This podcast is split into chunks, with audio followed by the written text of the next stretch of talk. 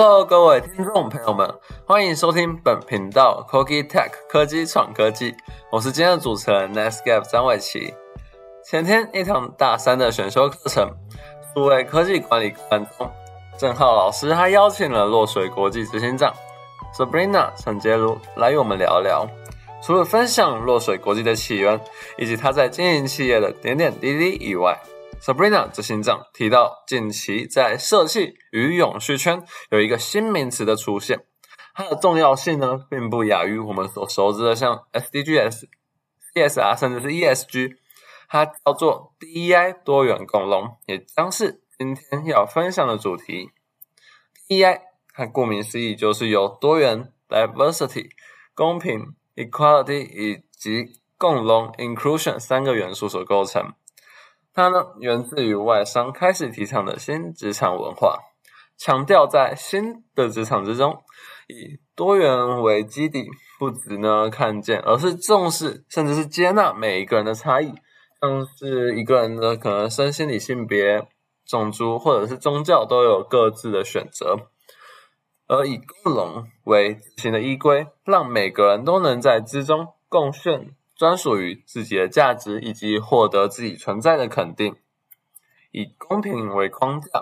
让人们在这样子的场域中能够受到一视同仁的对待，并且根据每个不同的差异，创造出合适于每个人的机会以及资源，并让每个人能够在这之中发挥出自己最大的价值。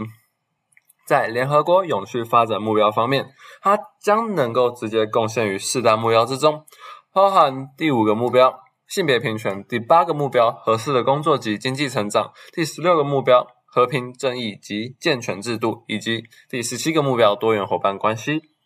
这是在于其能够对永续影响深远，所以我想这就是执行长 Sabrina 要求我们重视并多了解 DEI 的原因吧。再来是主题二的部分，Sabrina 执行长在分享中提到。落水国际呢，它算是台湾在 DEI 领域的先驱者。接下来，我们将简单分享一下落水国际主要是在做些什么，以及它为什么会跟 DEI 有关联呢？落水国际，它是一家从设计创投起家的企业，在发现生长者就业上的困境后，将工作的流程重新调整，标准化每一个细项，以及设计友善生长者的 UI/UX。替生长者呢打造出专属于其价值的新兴工作 AI 特征标记师，它打破了过往生长者仅能投入劳动市场，造成工作排挤效应以及弱者取代弱者的现象。它也替他们创造出高附加价值的全新形态工作。那落水现在在做这件事情，又与我们今天在聊的主题 DEI 又有什么样的关联性？关联在于，落水并不如同过往非营利组织给予生长者工作的模式，只是让生长者有钱赚，有一个在那边工作就好，而是将工作的内容确实赋权给生长者，替生长者创造出他独有的那个不会被取代的价值。就多元的面向，他们接纳了有强烈工作意愿的生长者。甚至给予重视，让生长者成为其商业模式上举足轻重、不可被取代的一环。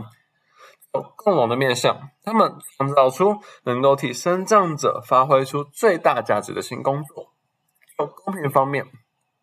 他们除了有别于那些非营利组织在帮助生长者，都是用生长法来保障他们。他们是用劳基法来保障这些进来工作的生长者，通过这种方式将他们一视同仁。更是透过完整的教育训练 SOP，让每个进入落水的生长者都能够成为独一无二的数位工作者。有这三个面向，我们就可以确信，落水执行长 Sabrina 所说，他们落水所做的所作所为，的确是符合 DEI 的价值。最后主题三的部分，我将跟大家聊聊，那么我呢，我又与 DI 有什么样的缘分，又与它有什么样的关联？我与 DI 曾有过的不解之缘，来自于去年十月中进行的 Intel 校园社群大使的第二次面试。当时在与未来的主管说说面试完，当下我就立刻询问他说：“对于我自己的面试过程以及一些准备有没有一些建议跟反馈？他当初提到一点让我很印象深刻，那就是投外商职缺的英文履历中不要放形象照。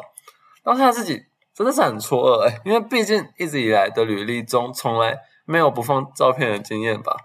而直到修修开始解释后，我才恍然大悟。他当时是这样告诉我的：如果今天在履历中放了照片的话，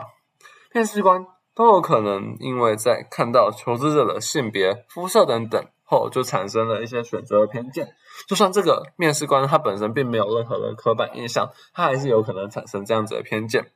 在今天的企业，在今天的外商企业追求永续与平等的考量之下，面试官将会因为以上的前提，他们并不会希望求职者放照片去影响他们的公正公平的选择。回头看去，其实当时修修教导我的观念，不正是与 DEI 在多元、共荣、公平面向的追求上不谋而合吗？以上就是我对 DEI 这个新兴永续名词的介绍以及分享。那我们今天科技转科技的频道就到这里结束，谢谢。